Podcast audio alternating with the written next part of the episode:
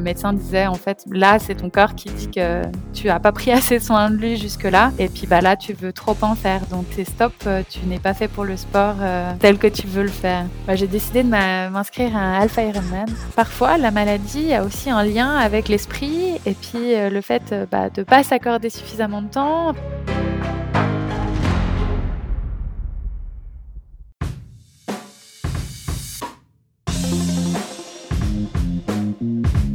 Hello hello, c'est Loïc Blanchard, le créateur et host du podcast indépendant Les Frappés.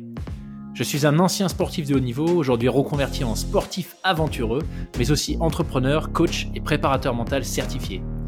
Passionné d'outdoor et de défis en tout genre, j'ai voulu créer une communauté autour des valeurs de résilience, de dépassement de soi et de détermination, en vous offrant chaque semaine des conversations inspirantes avec des invités incroyables issus d'univers très variés.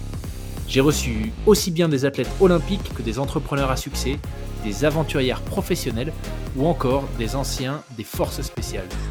Leur point commun, la passion pour leur projet et l'audace de se lancer. Alors fonçons ensemble découvrir mon invité de la semaine. Excellente écoute à vous les frappés.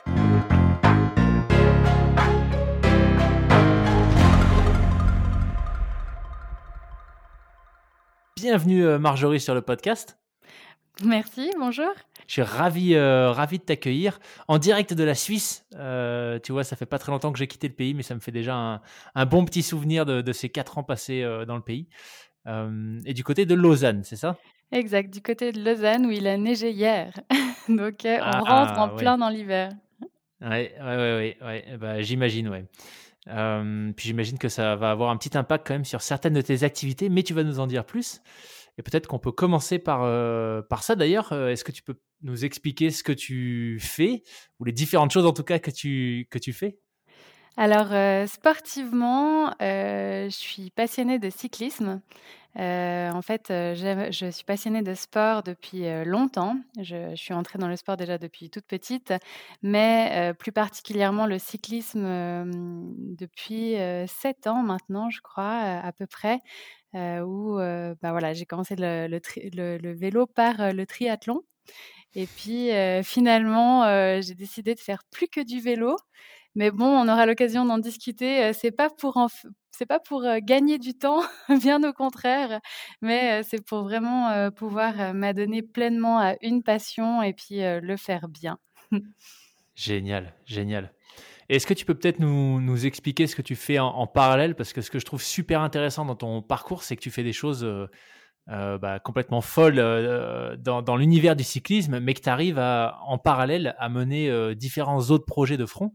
Donc je serais curieux de savoir, comme ça les gens l'auront en tête, tu vois, pour ça place un peu le contexte pour la suite de, de l'échange. Ouais, bah, mmh, bon alors déjà j'ai 32 ans, ça peut donner un élément contextuel. moi je suis infirmière depuis, depuis à peu près 8 ans, donc à peu près le même moment, où j'ai commencé le triathlon, ça on verra mais il y a y a un lien. donc voilà, je suis infirmière, passionnée, par, par, ce métier et puis ça m'a amenée à faire, différentes choses, dans l'univers professionnel. Euh, j'ai pas seulement gardé un pied dans la clinique. malgré le fait que en fait, je suis spécialisée en soins palliatifs, mais j'ai aussi contribué à développer une équipe de soins à domicile ici sur Lausanne, avec un modèle de soins particulier qui m'a fait vraiment explorer toute la partie du, du management horizontal, en fait. Je ne sais pas si ça parlera à certains d'entre vous. Euh, donc voilà, et puis bah, parallèlement à ça, j'ai décidé de m'investir dans l'enseignement. Donc je suis enseignante depuis euh, quelque chose comme cinq ans maintenant pour les soins infirmiers et je me spécialise actuellement dans l'enseignement en faisant une maîtrise universitaire pour la formation des adultes, donc en éducation. Donc voilà, ça c'est mes casquettes euh, professionnelles. Et puis, bah, mes casquettes de sportive, bah, comme je l'ai dit, je suis rentrée dans le cyclisme. Euh, moi, j'ai fait pas mal. J'ai un, parcours où je suis entrée dans le sport par la natation synchronisée. Enfin, pas tout à fait, en fait. Je suis rentrée dans le sport euh, par euh, le kung-fu, par la voile, mais ça, c'était des choix de mes parents. Et puis, plus tard, je suis entrée dans le monde de la natation synchronisée, où là, c'était un petit peu mon émancipation parce que je l'ai fait en le cachant à mes parents. et puis au moment où le club a dit non, mais là, le sport-études, c'est enfin, parce que nous, on a, on a des possibilités de quand on, est, on a 14-15 ans, de tester des sports, puis de faire ça le mercredi après-midi. Et puis, donc j'ai commencé vraiment tardivement. Hein. Normalement, la natation synchronisée, on la commence plutôt aux alentours de 10 ans, voire plus tôt. Puis moi, j'ai commencé ça à 14 ans. Et puis, et puis voilà, mes parents l'ont appris au moment où le club a dit bah non, là maintenant, tu commences à devenir vraiment performante, donc il faut en faire quelque chose. Et puis, bah, du coup, j'ai là, j'ai intégré le sport et puis, puis ça, pour moi, c'était une expérience importante parce que c'est, bah, en fait, c'est le premier sport que j'ai choisi. et puis, du coup, c'est vraiment, ça a été la première entrée dans ma propre identité, en fait, si je puis dire. Et puis, bah, après, ça a évolué. Voilà, mais je sais pas s'il faut pas trop que j'en dise trop dès le départ. Garder un peu de suspense, mais c'est déjà, enfin, euh, je trouve que c'est un. J'aimerais bien qu'on creuse, si tu es OK, pour en, pour en parler un peu plus, justement, euh, peut-être plus tard, sur ce sujet de l'identité et du sport. Mmh euh, parce que c'est bah, quelque chose dont j'ai l'impression qu'on parle pas énormément, mais qui, moi, me semble super, super important. Tu vois, pour avoir fait du haut niveau à peu près à l'âge auquel tu as décidé de t'investir plus dans la natation synchronisée. Euh, maintenant, avec du recul, je me rends compte à quel point ça fait partie de mon histoire, de mon identité, et c'est quelque chose qui revient euh, très souvent quand j'ai des échanges avec des sportifs euh, de haut niveau ou des gens qui, comme toi, tu vois, ont fait, ont passé un palier à un âge où, bah, souvent, disons, la, la, moyenne, on va dire, des enfants de cet âge-là pense pas forcément à, tu vois, passer des heures dans des piscines ou sur des cours de, de tennis à taper dans des balles ou des tatamis, etc. Donc je trouve ça super intéressant, mais euh, tu as raison, un peu de, suspense, on y reviendra plus tard. Avec plaisir. Euh, et une dernière chose que tu n'as pas encore mentionné, alors je sais pas si euh, tu allais le faire ou pas, mais en plus de tout ça, tu, as, tu as une chaîne YouTube. Oui, en plus de tout ça, j'ai une chaîne YouTube. Donc depuis récemment, hein, on, on s'est lancé là-dedans. Je dirais pas que c'est sur un coup de tête, parce que les choses, je pense que c'est, elles se décident pas sur des coups de tête, donc c'est plutôt l'élaboration euh, un petit peu euh, comme ça en profondeur, et puis pouf, ça a pris euh, naissance pour de vrai cet été. C'est drôle parce qu'en fait, bah, mon mari avait commencé une chaîne YouTube pour lui, parce que lui, il, bah, il, est infirmier comme moi, passionné comme moi, mais bah, voilà, il a aussi des passions à côté. Et puis, une de ses passions, c'est la photographie et la vidéo. Et il avait commencé une chaîne YouTube pour justement montrer son matériel. Et puis, son but, c'était bon après c'est mieux ce serait lui qui en parle mais en tout cas moi ma, vision que j'en ai c'est que son but c'était de pouvoir utiliser cette chaîne YouTube pour pour se déployer dans la vidéo et la photo puis finalement de montrer aux gens comment est-ce que lui-même se développait donc vraiment déjà j'adore cette démarche et puis bah, il a différents projets il avait un autre projet aussi et tout ça puis en partant pour la Race Across France je lui ai dit bah moi j'aimerais faire une vidéo sur mon matériel. Puis bah, tout de suite, il a, il a adhéré à ça. C'est vrai que souvent on me pose des questions sur le matériel que j'ai et puis bah, j'aime beaucoup partager sur, sur ce que je fais, sur comment je me prépare et tout ça. Donc je réponds avec plaisir. Mais là je me suis dit bah il y a tellement de questions puis les gens ont besoin aussi de savoir parce qu'eux-mêmes s'organisent. Moi je suis super bien entourée. J'ai un vélociste à qui je fais une totale confiance. Puis du coup bah, j'ai envie de partager ça aussi. Et puis surtout aussi que je suis tellement enfin ouais, je suis passionnée. Et puis on va dire que quand il y a un truc qui m'intéresse, je vais aller creuser tout. Donc moi j'ai des tableaux comparatifs de toutes les lumières qu'on peut trouver sur le marché. Enfin, donc, voilà. Et puis euh, donc voilà, tout ça pour dire que je me suis j'ai voulu faire une vidéo. Et puis à la base, je voulais faire une petite vidéo comme ça sur sur Instagram, peut-être faire un reel. Et puis finalement, il m'a dit non, non, on va faire une vidéo YouTube. Puis, donc, c'était la veille de à partir en France pour aller prendre le départ de la Race Across France. Et puis, on, fait, on a fait toute la vidéo. Donc, en plus, à ce moment-là, il n'avait pas encore tout le matériel. Donc, il faut attendre qu'il fasse nuit pour pas qu'il y ait trop de reflets dans l'appartement. donc, bref, on se lance hyper tard. Évidemment, c'est l'été. Puis, on finit de tourner et puis là, il va sur son ordinateur et puis il dit bah, il y a un problème. Je me rappelle plus quel était le problème. Il faut tout recommencer. Puis il me dit bah tant pis, on, on le fait pas et puis puis tant pis. Et puis moi, je suis un peu je suis têtue.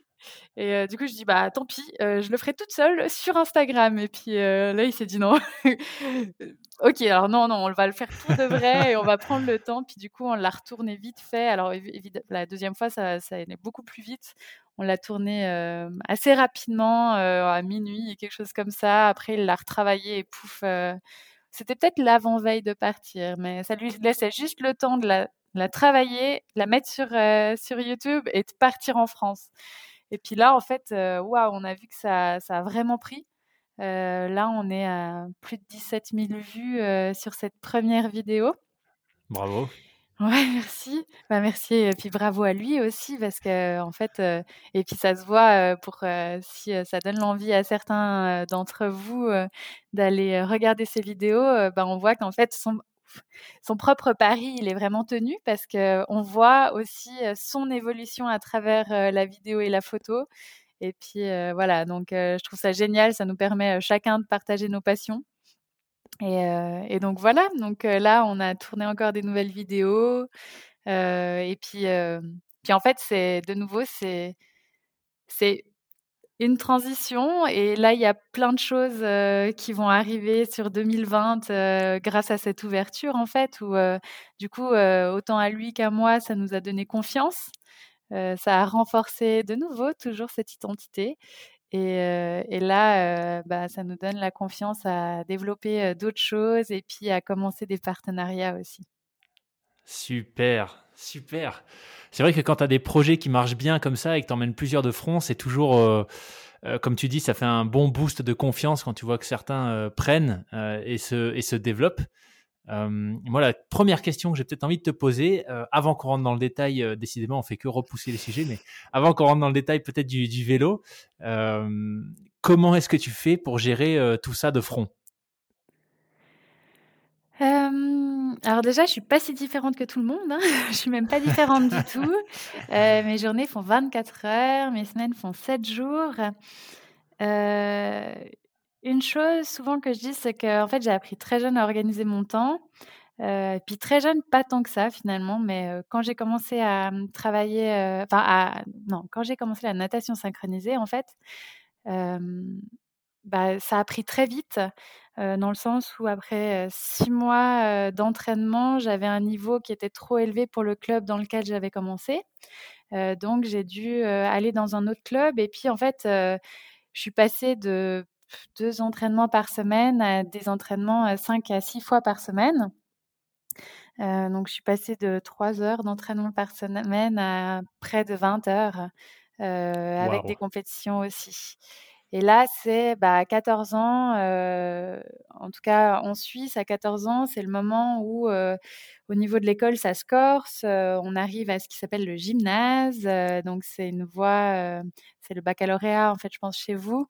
Et puis, donc voilà, c'est un grand investissement de temps au niveau des études. Et puis, en même temps, bah, j'avais cette passion qui se développait où je découvrais des choses de moi-même, hein, parce qu'avant 15 ans, j'étais très, enfin, avant 14, 13-14 ans, j'étais très, très, très, très timide, très refermée sur moi-même. En tout cas, c'est l'image que j'en ai actuellement.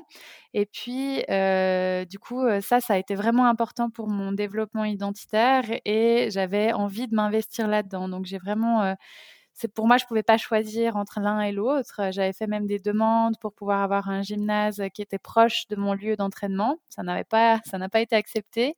Mais du coup, bah, ça a engendré beaucoup d'organisation euh, bah, de ma part en fait entre les études et cette nouvelle passion. Donc, je crois que pour en revenir à comment je fais pour tout mener de front, bah, déjà, en fait, je m'organise beaucoup, je m'organise à l'avance. à l'avance, je sais exactement quand est-ce que je vais travailler sur tel sujet, quand est-ce que je vais m'entraîner. Est-ce que, du coup, il va falloir que je coupe sur quelque chose d'autre Donc, soit le sommeil. Donc, souvent, je fais des entraînements le matin, voire même le soir. Après, c'est vrai que souvent, je fais du HT aussi quand je fais des horaires comme ça, soit le matin, soit le soir, selon les saisons. Donc, je suis obligée de m'adapter aussi bah, à la vie en communauté. Hein. Je suis dans un immeuble et puis et puis après, bah, on coupe où on peut couper et puis, bah, moi, je coupe aussi sur la vie sociale. Donc, c'est vrai que je suis quelqu'un qui sort pas beaucoup ou qui sort plus beaucoup parce que je suis beaucoup sortie en étant plus jeune. Et puis, et puis maintenant, en fait, j'ai trouvé un équilibre en sortant beaucoup moins et puis en me centrant là-dessus. Il faut aussi dire que bah, j'ai pas d'enfant. Je, je, suis vraiment, j'ai fait le choix de m'impliquer dans mes passions, qui sont autant les soins infirmiers, l'enseignement que le vélo, et puis bah, ça libère du temps aussi. Donc non, je suis pas différente des autres, c'est juste que j'ai fait des choix et j'ai coupé à certains endroits. Ok, Ok, super intéressant. Alors j'aime bien, j'aime bien demander parce que tu vois, c'est souvent il y a des invités qui ont des euh, qui ont des, des, tips ou c'est toujours intéressant, je trouve, de, de voir comment les gens bah, justement s'organisent ou les choix qu'ils ont pu faire. Euh, tu vois, au moment où on enregistre, on est mardi, donc aujourd'hui il y a la sortie d'un épisode avec Perrine Fage, peut-être que tu euh, connais, ouais. euh, et avec qui on avait discuté justement d'une période, d'une grosse grosse période d'entraînement pour elle, qui avait été la préparation à l'enduroman. Mmh et elle expliquait qu'elle faisait des semaines entre son job à temps plein et ses entraînements, des semaines à plus de 80 heures.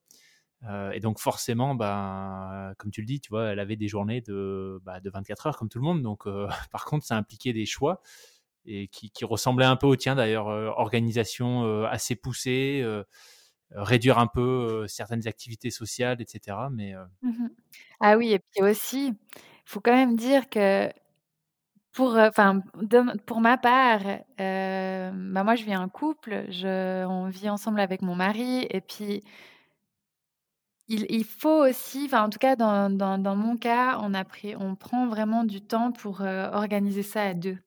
Et ça peut paraître, enfin, ouais, autant ça peut paraître simple, on, peut se dire oui, mais évidemment qu'il faut le faire à deux. Autant ça, on peut se dire ouais, bon, c'est pas si, si important que ça. Et en fait, c'est vraiment le socle qui fait que ça marche. Mmh. Lui, bah, il se développe, il a des passions aussi, mais on a aussi discuté, on a aussi trouvé des, passions communes, c'est-à-dire que lui, il aime faire du vélo, mais il en fait pas autant que moi. Et du coup, il fait de la vidéo et, il vient en faire sur le cyclisme. Et puis, en fait, voilà, de pouvoir soit le faire à deux, soit d'avoir de, compenser. Moi, j'ai des personnes, je sais, qui s'organisent où une année, c'est l'un qui, qui s'adonne à ses passions, puis l'année d'après, c'est l'autre. Et je pense que vraiment de pouvoir, euh, enfin, comme je disais, moi j'ai tendance à couper sur euh, sur la vie sociale, donc plutôt sur les amis et ce genre de choses. Donc, euh, mais après, il faut pas non plus s'isoler complètement. Donc, je trouve que c'est vraiment important de pouvoir intégrer les proches. Ouais, super point. Et c'est vrai que pour vous, en tout cas de l'extérieur, ça donne un peu la vision idéale du couple parce que toi, tu es, es dans tes activités et puis lui, en fait, il est dans les siennes, mais vous avez réussi à, à, à, marier à marier tout ça en fait. Euh, tu vois, je pense à une vidéo, euh, je sais plus le, c'était une de tes vidéos sur le, enfin une de vos vidéos du coup sur le tour d'un canton, je crois dit en hiver. Euh, ouais, peut-être où tu fais une chute euh, sur la classe. et, euh, et, du coup, c'est là où on le voit, euh, on voit une partie un peu plus back office par rapport à d'autres vidéos. après ta chute et je trouve ça génial tu vois de, de voir ce que vous arrivez à construire ensemble Ouais. Super. Mais c'est un bon point, effectivement, sur le, support et, euh, et le fait de, de s'entourer, en fait. Euh, toi, c'est le. Bah, vous deux, c'est peut-être la situation euh, rêvée, idéale, parce que vous vivez ensemble, voilà, vous êtes mariés. Enfin, c'est vraiment c'est le couple qui fonctionne comme ça. Mais c'est mmh vrai que voilà, c'est le fait d'être accompagné, supporté, c'est juste super important quand tu as autant de projets à mener en simultané. Mmh enfin, de façon générale, mais surtout, surtout dans ce cas de figure. cool. Eh bien, écoute, ce que je te propose, c'est peut-être qu'on rentre dans le détail, euh, qu'on fasse sauter un peu le suspense et qu'on rentre dans le détail euh, de, de, certaines épreuves que tu as pu faire récemment en cyclisme. Il y en a une que tu as citée plusieurs fois, euh, la Race Cross France, mmh qu'on a déjà évoqué plusieurs fois aussi sur le, podcast, puisqu'on a eu bah, Arnaud comme invité et, et d'ailleurs très bientôt d'autres personnes qui, qui ont fait la Race Cross France. Donc, je serais curieux de savoir comment est-ce que bah, comment est-ce que tu es tombé euh, dans, tu vois, dans, dans cette épreuve? Comment est-ce que tu as fini par euh, te dire allez hop, je prends un dossard pour la première fois? Et euh, à quoi ressemblait la préparation et, l'épreuve en elle-même? Ouais, bah écoute, avec plaisir. Ça a été vraiment, bah, en tout cas jusqu'à aujourd'hui, ça a été une de mes plus belles expériences. Mais expérience au sens large, parce que c'est vraiment pas réduit à l'activité qui s'est déroulée entre, je sais plus quelles étaient les dates exactement, mais en fait, ça a été une expérience bah, de 6 à 8 mois ou même plus, même peut-être une expérience d'une année parce que en fait, je l'ai faite deux fois la Race Across France. une première fois sur un parcours de 300 km qui s'appelle 300 kills, mais en fait c'est 350 kills. Euh... Et j'imagine que les derniers 50 euh, sont importants. voilà, euh, c'est le, le, Mont Ventoux pour finir, euh, c'est pas négligeable. Et c'est vrai que bah voilà, la, la volonté de, de, de m'inscrire sur un parcours plus long euh, elle est née euh, durant les 350 km justement où je me disais mais, mais j'aime trop ça, j'aime trop ça, j'aime trop ça, faut que j'aille plus loin. Et la grande déception de devoir m'arrêter au kilomètre 350 et de, de, voir les autres continuer et de dire mais je veux en être. Donc voilà, ça a été vraiment une superbe expérience et je me réjouis d'en parler. Par où veux-tu que je commence? Comment je suis arrivée là?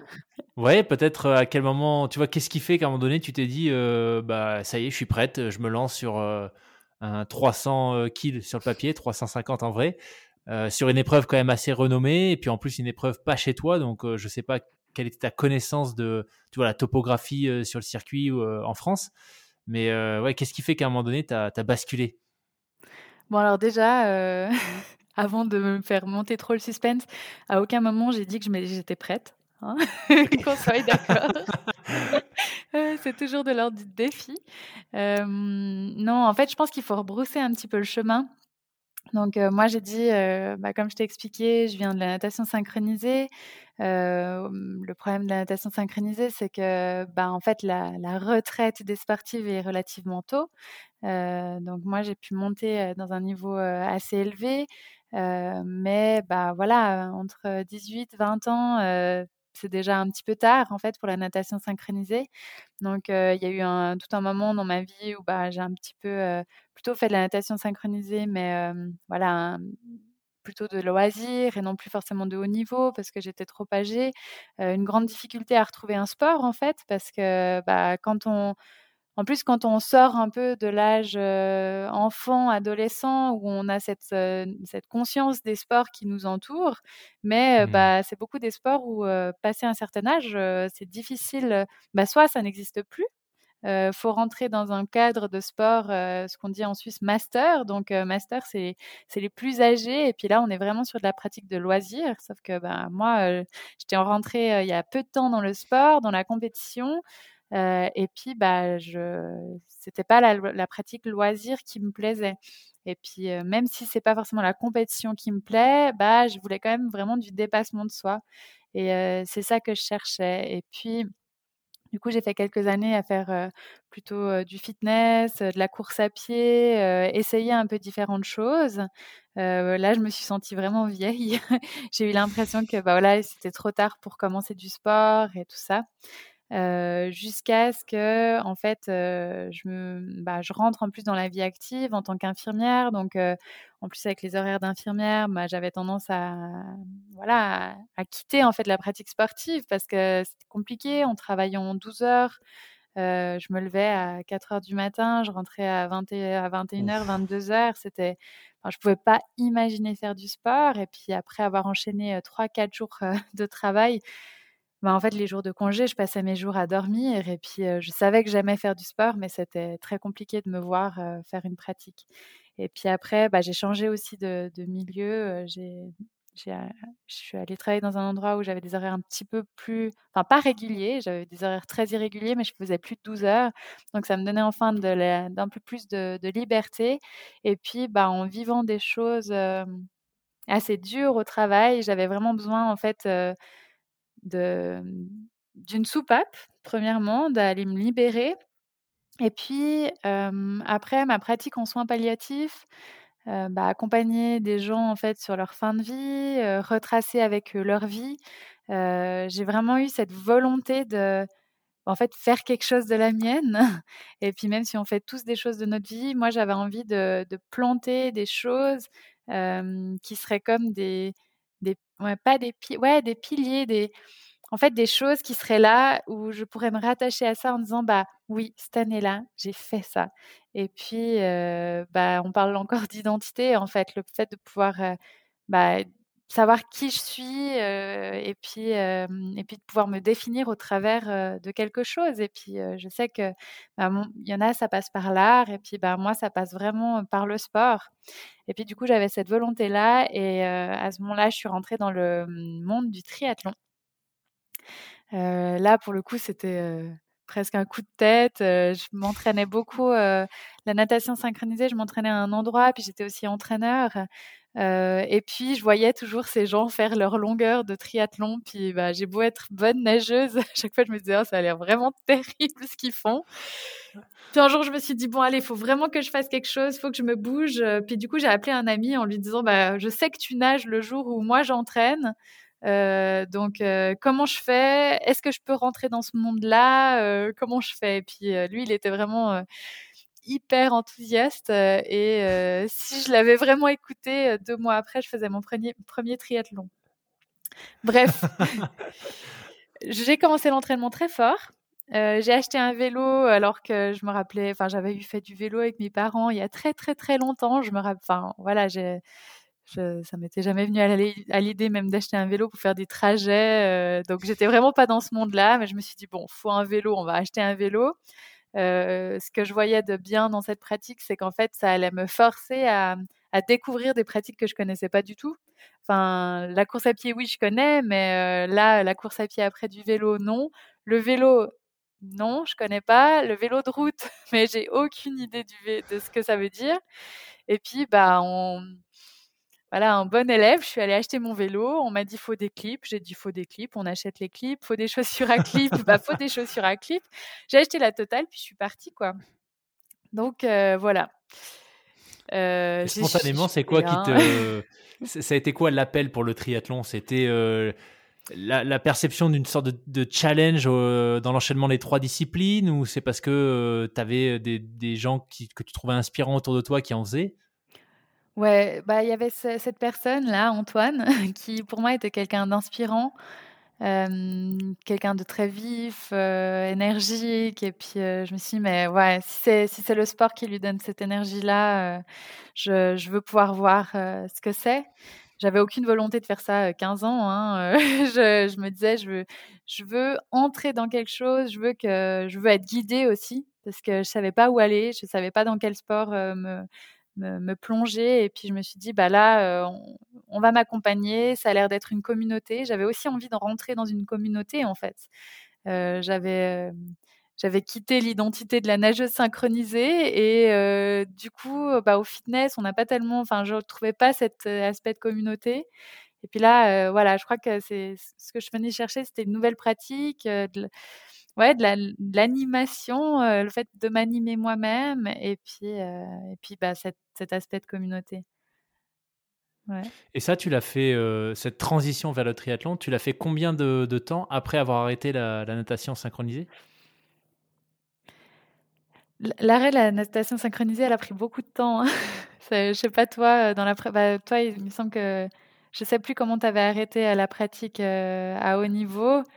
Mais c'est dur de quitter bah, une pratique. Ouais, exactement. C'est pour ça que je te demande parce que c'est un sujet. Euh, tu vois, on, en parle aussi euh, régulièrement avec des invités qui ont fait des transitions.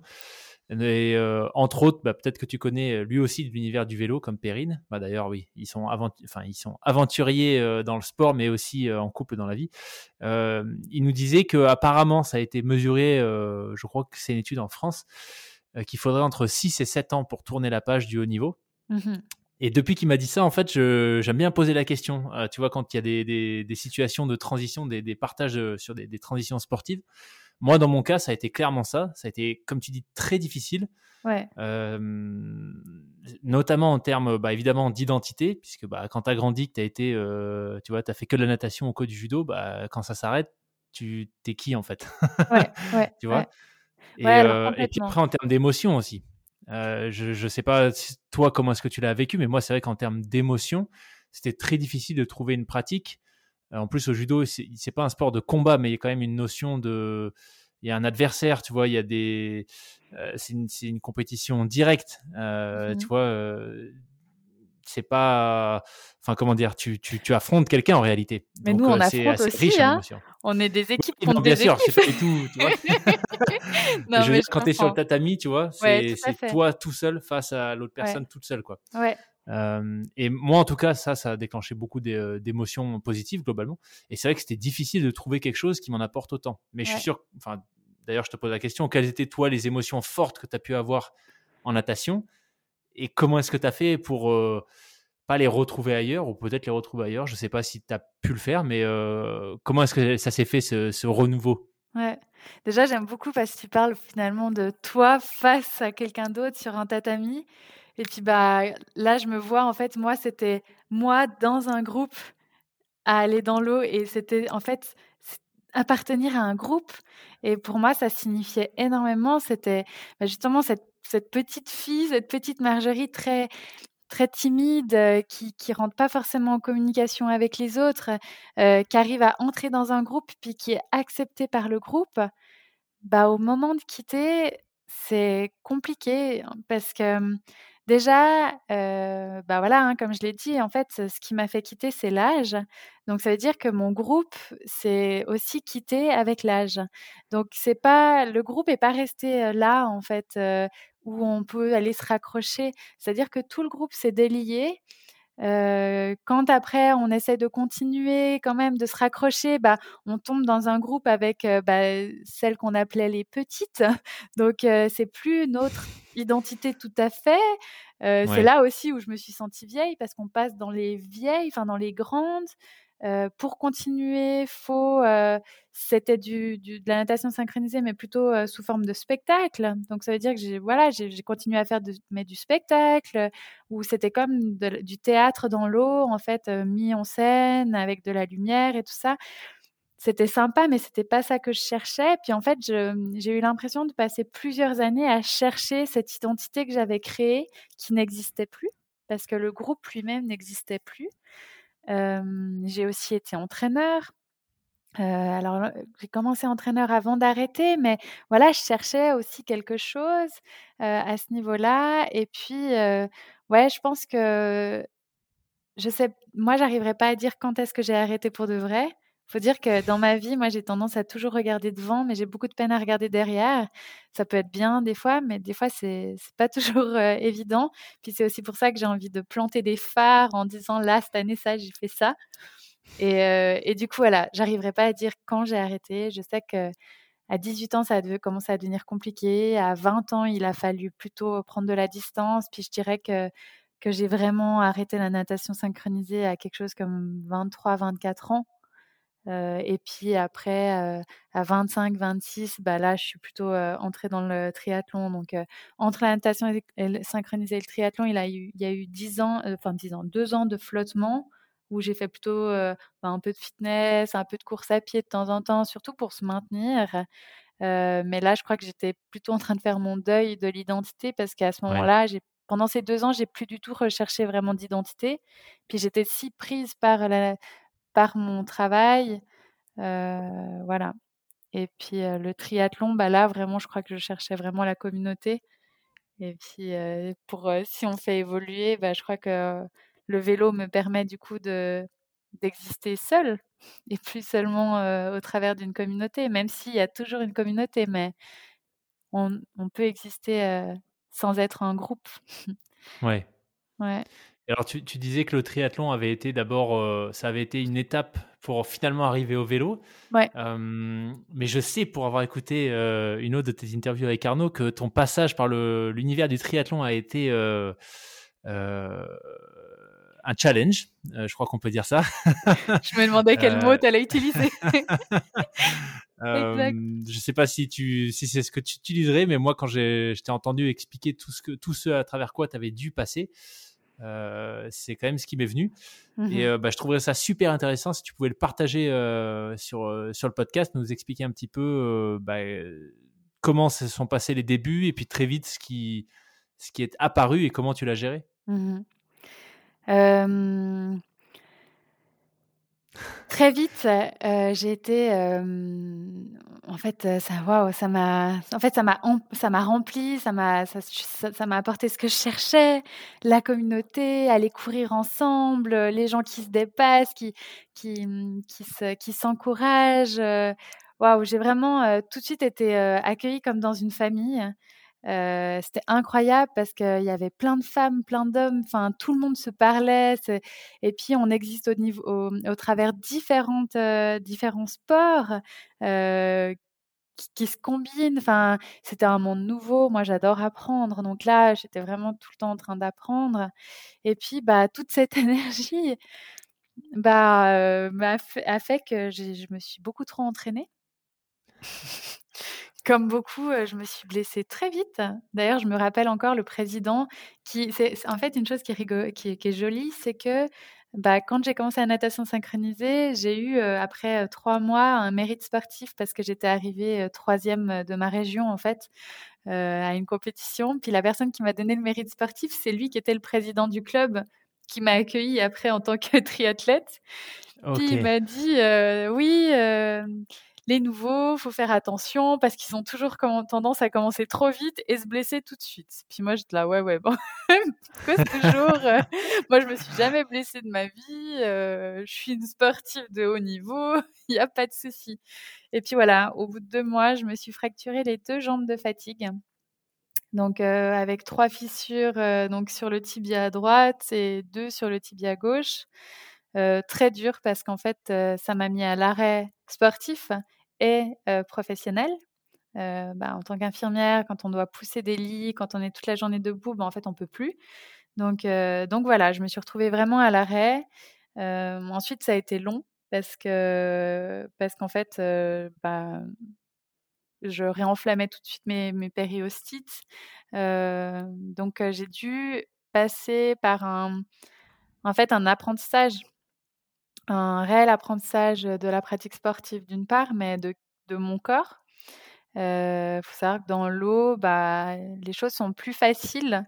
le corps est porté. y a, moi, moi y a, j'ai jamais eu de difficultés dans l'eau. J'ai jamais eu. Alors, il y en a qui se blessent aussi, hein, mais, mais voilà, pour moi, le, milieu de l'eau, c'était quelque chose de vraiment très facile. Et puis là, je me suis confrontée vraiment à des grandes difficultés.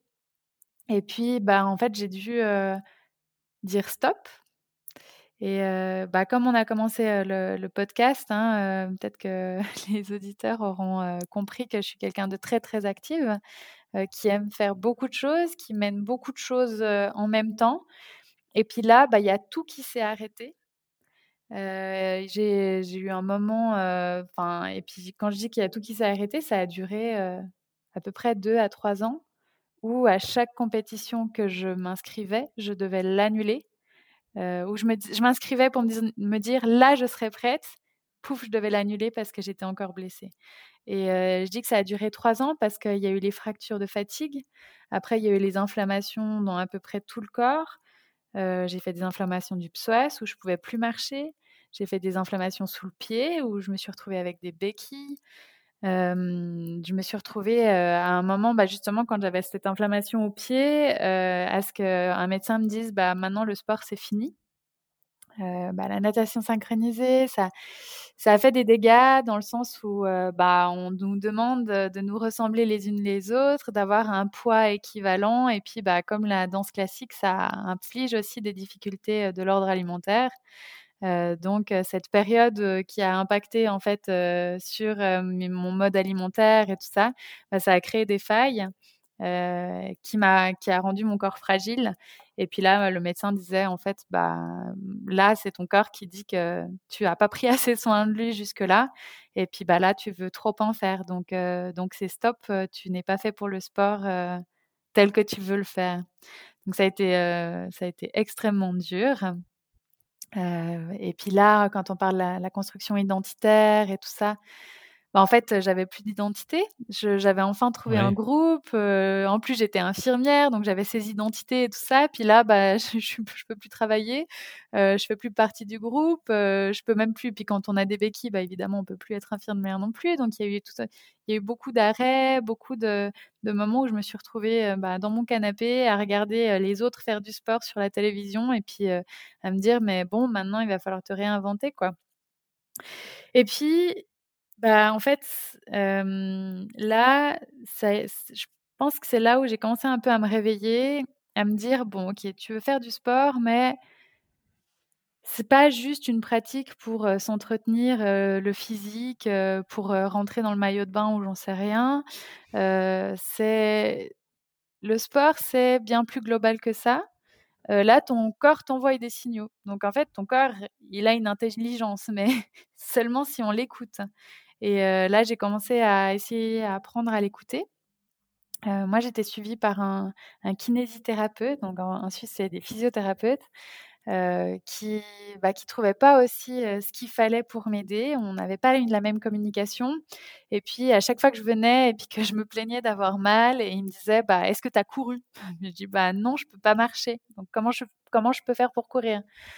Ah bah, est-ce que tu as nagé? Je dis bah non, je suis bonne nageuse et je peux pas aller à la natation voir tous les autres qui vont me parler de leur triathlon, alors que moi, je suis coincée dans la piscine. Et moi, la piscine, je veux plus la voir, quoi. Si, si c'est pour pas faire du sport en compétition, la piscine, je m'en fiche. Les carreaux, voilà, je les connais par cœur. Puis voilà, là, ça a été très compliqué. Et puis à ce moment-là, je dis bon bah lui, il n'arrive pas à trouver la communication où il trouve pas le point pour m'aider.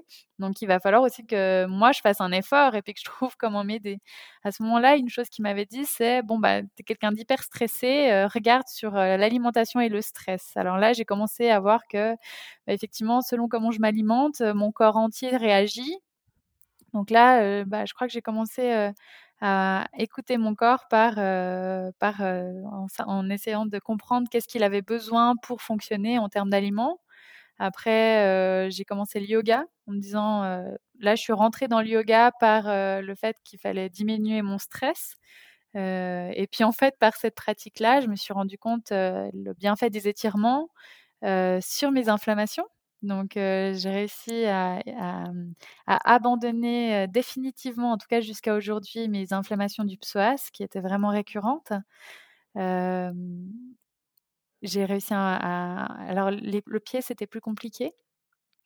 Et puis, bah, le jour où, après je suis allée voir un autre, kinésithérapeute qui qui me suit encore maintenant, que je vois maintenant, une une fois par semaine, voire plus, selon les besoins à ce moment-là, j'ai aussi commencé à avoir un kinésite, un, non, un chiropraticien. Je ne sais pas si c'est le même terme chez vous. En fait, c'est un médecin qui s'occupe vraiment au niveau osseux de, de, de l'alignement, mais aussi de, au niveau nerveux. Donc, ce que notre mmh corps nous dit, enfin, quelle position notre corps nous dit de prendre par rapport à différents signaux. Puis lui, maintenant, je continue encore à le voir à peu près une fois par mois, tous les deux mois, ou voilà, selon les périodes de compétition. Puis j'ai commencé à m'entourer comme ça de différents professionnels qui, eux, avaient une connaissance sur le fonctionnement du corps qu'ils allaient pouvoir m'apporter. Et puis, bah, moi, de mon côté, j'ai continué mon chemin en essayant de voir bah, finalement qu'est-ce que mon corps il avait besoin et qu'est-ce qui lui faisait du bien. et puis, bah, là, comme le médecin avait dit, on arrête le sport, c'est plus pour vous. Bah, j'ai décidé de m'inscrire à un Alpha Ironman. j'attendais, j'attendais que ça arrive, ça. voilà, donc ça, c'était au mois de, de novembre-décembre 2017, je crois. On m'a dit le sport, c'est fini. Et puis bah, là, j'ai beaucoup ruminé. Et puis je me suis dit, OK, bah, mois de janvier, je prends un coach parce que ce qui me, ce qui me fait arriver en blessure, c'est le surentraînement. je connais maintenant le surentraînement par cœur, mais je ne sais pas vraiment comment l'éviter. Donc, j'ai décidé de prendre un coach qui m'a suivi bah voilà, depuis quelque chose comme le 1er janvier. J'ai posé mes cannes et puis il m'a fixé des jours où je ne où je ne faisais pas de sport. C'était, je crois, la première fois de ma vie où j'avais des jours entiers où je ne faisais pas de sport et où je n'essayais pas d'en faire, ou en tout cas, je n'avais pas mauvaise conscience de ne pas en faire. là, ça a été plus facile hein, aussi de coordonner la vie privée quand on se rend compte qu'en fait, on n'a pas besoin de faire tout le temps, tout le temps du sport. Et puis, voilà, je me suis entraînée beaucoup. là, on a commencé aussi avec mon mari à, voilà, à développer d'autres pratiques. Donc, on est parti en voyage à vélo.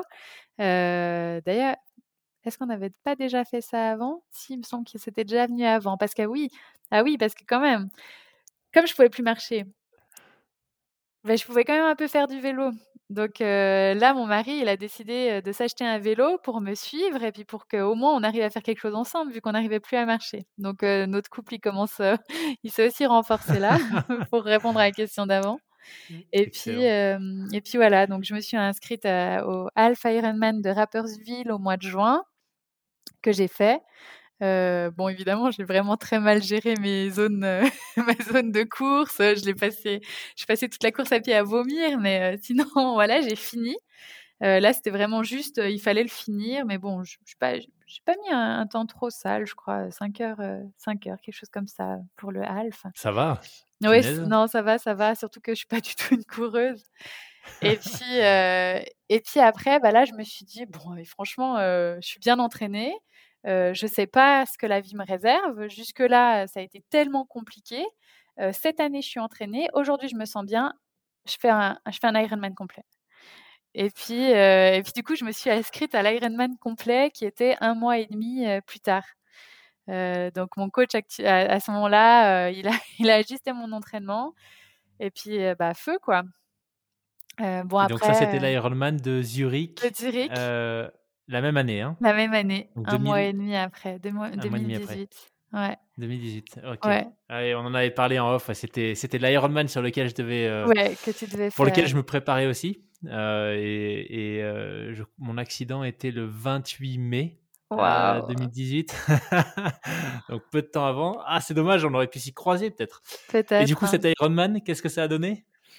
Bah, Bon, il faut savoir que j'ai arrêté avec le coach entre deux et tout ça, donc j'ai fini par m'entraîner seule euh, pendant quelques semaines euh, avant la course. Et puis, bah, cette course, j'ai décidé de la vivre pour moi. Euh, le half, je, l'avais bien fini en termes de temps, mais j'avais pas pris de plaisir. Hein. Comme j'ai dit, j'avais vomi tout le long. Et puis là, j'avais dit non, cette fois, je prends du plaisir. Donc, j'ai mis ma montre de sorte que je voyais rien en dehors de mes pulsations. Et puis, bah, j'ai fait ma course comme ça, à parler avec tout le monde, parce que je suis un peu comme ça. Hein. Moi, en course, euh, je vais aller partager mes, gels, euh, je vais aller donner une barre à quelqu'un qui a faim. Et puis, voilà, du coup, euh, j'ai vraiment pris un plaisir de max. Enfin, c'était incroyable, cette expérience. Elle me, voilà, elle me fait vivre encore aujourd'hui parce que c'était c'était génial. Et puis, bah, je l'ai plutôt bien fini. avec un temps qui me rend encore assez fière aujourd'hui. Allez, vas-y, vas-y, partage-le. je l'ai fait en 11h15. Et ah je suis arrivée, bon, évidemment, j'avais pas ma montre, j'ai pas regardé, j'ai demandé à tout le monde qui me dise pas mon, mes stats. Et puis, bah, en fait, à 2 km de la fin, ma maman m'a dit Mais bravo, Marjorie, t'es à 5 minutes du podium. Et donc, voilà, je suis arrivée à 5 minutes du podium. Mais ce n'est pas grave. Je, mon but, c'était vraiment pas d'y être. C'était pas, c'était pas d'aller à Hawaï. Et d'ailleurs, on en avait déjà discuté avec mon mari, que, qui n'était pas mon mari encore à ce moment-là, que si j'avais le slot, je n'irais pas à Hawaï parce que bah, on préparait notre mariage.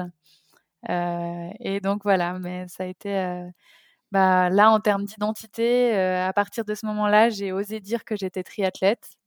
que je faisais enfin partie de cette communauté. Donc, il m'a fallu quand même quelques années. Et puis un Ironman, quoi. et puis voilà. Ah, génial, génial. Bah, en tout cas, félicitations. Et euh, c'est vraiment impressionnant de voir comment tu as réussi à, à bah, reprendre le contrôle, en fait, hein, après cet avis médical. Euh, euh, voilà, assez, on va dire, assez,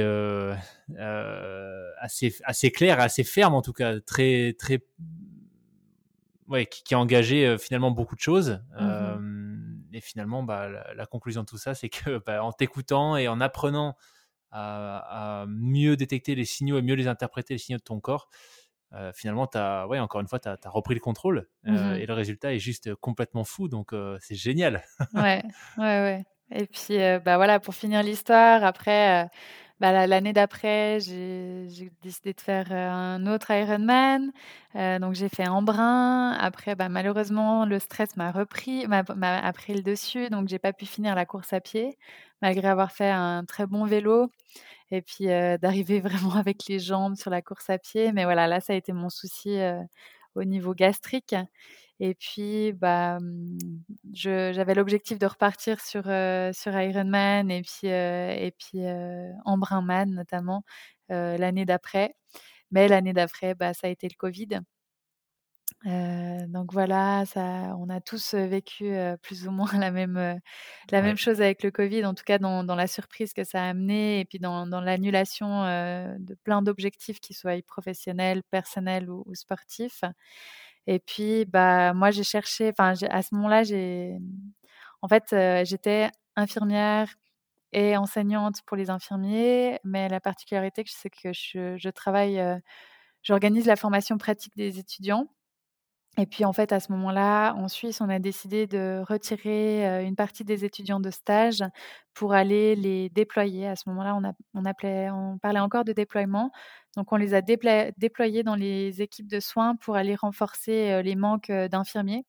Donc moi, je coordonnais, ce cette organisation-là et puis, bah, je travaillais, heu, 12 heures par jour, 7 jours sur 7 pendant, pendant à peu près 6 semaines. Donc ça a été très, très long, très, très dur. Pendant ce temps, ma coach, bah, en fait, elle nous avait donné des défis où il fallait faire, tous les jours pendant 1 mois, heu, 45 minutes de home trainer.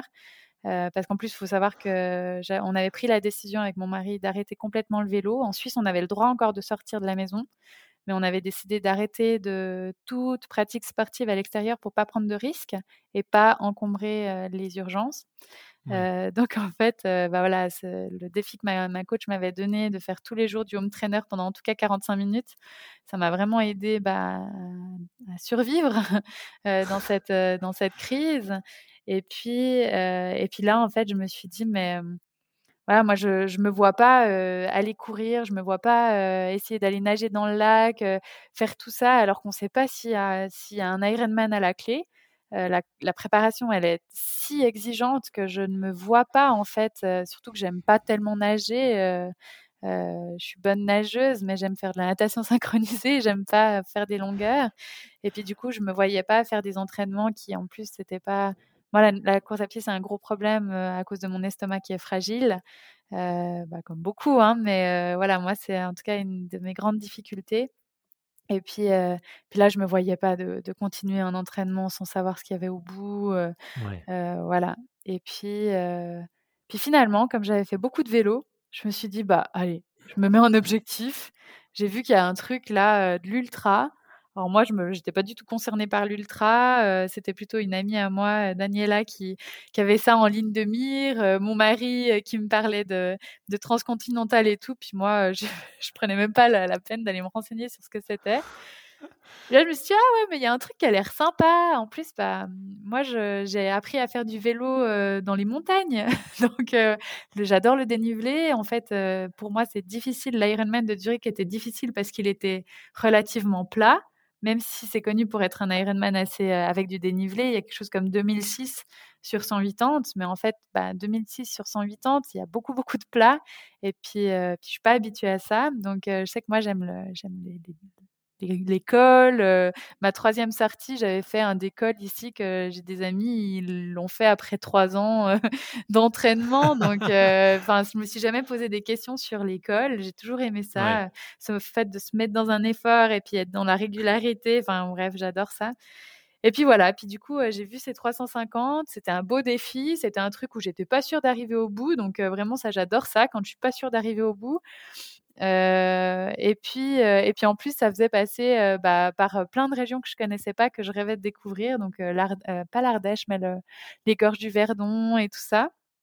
Et en plus, ça arrivait en haut du mont Ventoux que j'avais déjà fait une fois et que j'avais trouvé, juste sublime, donc donc voilà, je me suis inscrite, sur un coup de tête en pensant que c'était plutôt, voilà, c'était l'année covid, c'était on fait des choses qu'on n'aurait pas pensé faire avant et puis, bah et puis, bah, voilà, comme je t'ai dit après, j'ai pris le départ. Déjà, le départ, c'était incroyable. Bah, tu as rencontré Arnaud. Arnaud, c'est un personnage, enfin, une personne d'une grande, grande bienveillance, qui aime partager, qui, qui met tout en place pour que les gens soient, soient bien accueillis et puis se sentent bien.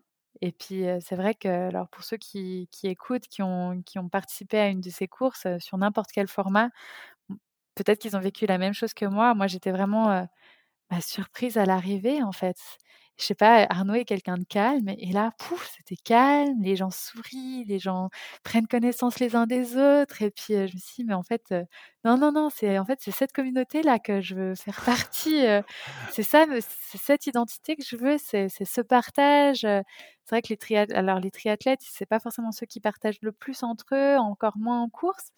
Contrairement au trailer, par exemple, c'est vrai que j'ai fait du trail aussi. Hein, j'ai bien aimé les trails un peu plus longs, comme 30-40 km. Et puis bah, là, c'est vrai qu'il y a aussi beaucoup de partage qu'on retrouve dans l'ultra distance. Et puis, du coup, c'est ça qui m'a. C'est la première chose qui, qui, qui s'est animée en moi en disant, mais waouh, ces gens d'une telle douceur et puis d'une telle passion, voilà, j'aime ça. Et puis, bah voilà, quand quand j'ai dû arrêter au kilomètre 350, mais je me rappelle encore ce sentiment de bah, mon mari était là, donc je savais que je pouvais pas continuer parce qu'il euh, n'avait pas il avait pas attendu toute une journée pour euh, pour que je lui dise bah non, reviens demain. Donc euh, donc voilà, mais je me rappelle que là je me suis dit mais non, mais en plus je suis capable, je sais, je sais et, et je crois que j'ai eu un peu ce sentiment comme quand je me suis inscrite à mon Ironman long, enfin le complet de me dire mais aujourd'hui je suis entraînée, je sais que je peux le faire, l'année prochaine j'en sais rien, je sais pas ce qui m'attend donc je me rappelle avoir demandé à Arnaud mais j'aimerais bien continuer juste pour voir s'il me disait bah vas-y ou s'il me disait bah non tant pis et en fait en l'occurrence il m'a dit bah l'année prochaine. donc voilà. Et puis, bah ouais, là, je, je, me suis rendu compte que le vélo, bah, j'avais pas de problème d'estomac, j'avais beaucoup de moins de problèmes de, bah, au niveau inflammatoire, tout ça. je suis quelqu'un qui me bloque vite du dos, donc là, il n'y a plus de natation, je me bloque plus le dos. Enfin, y a... là, je me suis dit, mais en fait, ça peut aussi être simple, beaucoup plus simple. et puis, donc voilà, c'est pour ça que j'ai décidé de, bah, d'arrêter le triathlon et puis de m'adonner complètement au au cyclisme, même si j'ai quand même fait un Xterra cette année. Accessoirement. De temps en temps, euh, une petite nouveauté, ça fait pas de mal. Mais voilà, voilà comment je suis rentrée là-dedans. Génial. Génial. C'est vraiment un univers, l'ultra euh, l'ultra distance à vélo qui, qui me fascine parce qu'il y a plein de choses, euh, tu vois, il y a plein d'aspects, euh, que ce soit la préparation, la gestion de l'effort, le sommeil, mais aussi la tactique. Parce qu'en l'occurrence, je crois que sur les. Alors tu me corriges hein, si je dis des bêtises, mais peut-être pas sur le 350, mais sur les formats très longs, tu fais. Tu, à partir du moment où tu passes par les checkpoints, euh, le, reste du parcours, c'est toi qui le dessine en fait, c'est ça? Euh, Alors dessine, je ne sais pas où tu veux en venir par là, mais en tout cas le parcours il est décidé. C'est, il ah, est tracé. Décidé, Voilà. Maintenant, tu dessines dans le sens où tu as une certaine marge de liberté, où bah, au début, tu as des checkpoints, tu as des heures pour y arriver. Euh, ce qui rend la première partie assez fastidieuse parce que en fait les, les heures sont assez serrées. Tu dois, as 24 heures pour arriver en haut du Mont Ventoux. Donc ça, là, ça va encore, mais tu as deux jours, non, 36 heures pour arriver au, kilomètre 550. Donc là, ça commence à se compliquer. Moi, je suis arrivée sur le kilomètre au Mont Ventoux la première année. je suis arrivée deuxième femme, donc là, on voit un peu que ça permet juste sans, me vanter, même si je suis fière, ça, permet juste de voir finalement que le, niveau, que je suis pas arrivée dans les dernières, donc, et je, suis arrivée en 17 heures. Donc 17 heures, bah, j'avais 5 heures de marge. Mais si on compte qu'il faut encore euh, se reposer, euh, et puis une course en 350 kg, on ne la fait pas à la même vitesse qu'une course de 500, 1000 ou 2005. Donc eh mes 17 heures en allant plus ou moins à bloc bah, c'est plus 17 heures une fois qu'on se lance sur d'autres formats. Donc réussir ensuite à, faire, à faire 200 kills de plus en, en, en 36 heures, bah, ça, devient vraiment serré. Et moi, cette année, sur le, sur le 1000, j'ai vraiment été stressée par cette arrivée au kilomètre, enfin, au, kilomètre 550. Et puis, il y a eu, alors je ne sais pas combien il y en a eu qui n'ont pas pu continuer. parce, que, parce que je sais qu'ils ont, ils ont augmenté aussi la barrière horaire qui était vraiment compliquée, surtout que la barrière horaire, elle n'est pas juste compliquée en termes de OK, je me fixe une moyenne de temps et puis j'arrive dans les heures, c'est pas c'est pas problématique. Non, à côté de ça, il y a la canicule, à côté de ça, il y a la déshydratation, à côté de ça, il y a il y a il y a mmh, il y a la, surchauffe. moi, j'ai dû, moi, je me suis arrêtée hyper régulièrement pour enlever mes chaussures, me plonger dans des, dans des fontaines parce que je, sur, je ah surchauffais. Et puis, en fait, c'est tout ça qui fait que, bah, en fait, 36 heures, c'est chaud, quoi. Du coup, je sais plus quelle était ta question parce que je m'emballe. non, mais c'était c'était exactement ça en fait. Tu vois, c'était tout ce que tu évoques en fait, ces, ces aspects euh, hyper stratégiques de gestion, que ce soit dans la préparation, euh, l'itinéraire, où est-ce que tu dors, quand tu dors. donc je trouve que, en tout cas, moi, c'est des aspects qui, tu vois, qui sont fascinants parce que ça, ça rajoute euh, ça rajoute un petit truc en plus. C'est pas juste une épreuve sportive, tu vois. C'est il y, y, a plein d'autres paramètres. Ouais. C'est une expérience. En tout cas, quand exactement, c'est ça. Et quand on parle, ça se, on sent, tu vois le, il y a la flamme qui est là. et c'est quelque chose que je retrouve avec avec beaucoup de gens qui font de, de l'ultra en cyclisme. Ouais. Ah bah d'ailleurs peut-être que tu l'as croisé. Euh, l'épisode va sortir la semaine prochaine avec euh, Benoît Bigot qui a gagné la, la première année et bah, cette année aussi hein, et en fixie. Ouais, et incroyable, en incroyable. ouais, il m'a dépassé. lui, il a rajouté euh, un paramètre. Il m'a dépassé, mais comme une bombe. ouais, ouais, ouais, ouais. Alors, je je le connais pas personnellement. J'ai essayé de lui dire salut comme ça, mais non, non, je, je l'ai croisé vraiment de loin. Euh, mais très, très impressionnant, une belle performance hein, qui nous a fait là. Ouais. Ouais, et, on, bah, on évoquait justement, tu vois, tout ce que tu viens de, mentionner aussi sur euh, la gestion du sommeil, le, rythme, que tu pars pas, parce qu'il il nous parlait surtout d'un biking man euh, au Portugal. Alors, je me rappelle plus la distance, mais je crois que c'est un 1000 km. Ouais.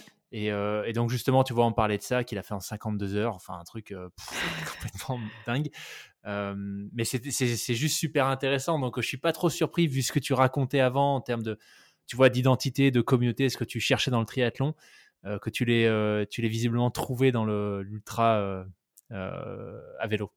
Ouais. Ouais, moi c'est ça que j'aime en fait, c'est bon alors la communauté et tout ça, mais aussi mmh, toute la complexité en fait qu'elle qui la compose. Tu l'as dit, hein, le mmh, le sommeil, l'alimentation, la récupération, et puis en fait tout ça, bah, ça se construit sur, sur à l'entraînement. Ça se construit dans la vie de tous les jours, et puis c'est vrai que c'est quelque chose même si les Ironman, c'est vraiment ça prend énormément de temps, c'est énormément d'implications et bah, c'est pas tout à fait les mêmes stratégies et oui, il faut travailler sur comment passer du vélo à la course à pied. Il y a vraiment une complexité aussi dans le, dans le triathlon. Mais ce que, ce que j'aime dans le, bikepacking, c'est que ça nous, en fait, ça nous englobe entièrement. Bah, en, triathlon, en Ironman, on ne réfléchit pas à comment on dort. On essaie juste de dormir le maximum avant et pendant l'entraînement pour se ressourcer. Bah là, non, il va falloir dormir suffisamment pour se ressourcer, mais pas trop pour pas perdre trop de temps. Bon, en l'occurrence, j'ai beaucoup trop dormi sur ma course et j'ai perdu un max de temps, mais j'étais pas capable de le faire différemment. Donc après, ça donne des indications sur, bah, sur l'entraînement, sur l'hydratation, sur la connaissance de son corps. moi, j'en ai vu plein qui qui comprenaient pas ce qui leur arrivait, tu vois, de dire mais je suis pas bien, j'ai la tête qui tourne, j'ai vomi tout le long. et puis, qui, qui, alors bon, oui, je suis infirmière, donc évidemment, j'ai une compréhension aussi différente. Mais en fait, des gens qui s'étaient pas questionnés sur combien est-ce qu'ils allaient devoir boire sur la course, euh, qui s'étaient pas forcément questionnés sur combien ils allaient manger. C'est vrai qu'on entend souvent, bah ouais, en ultra, tu manges quand tu as faim et puis tu manges ce que tu as envie. Alors oui, et puis peut-être ça marche pour certains.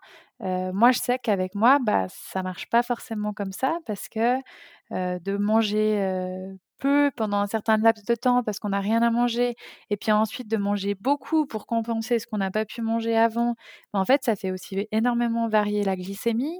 ça veut dire qu'aussi en termes d'hydratation, on a besoin, on a, on a besoin d'apports au moment où on mange aussi au niveau de l'hydratation, bah moi, enfin voilà, le corps il a besoin de s'hydrater.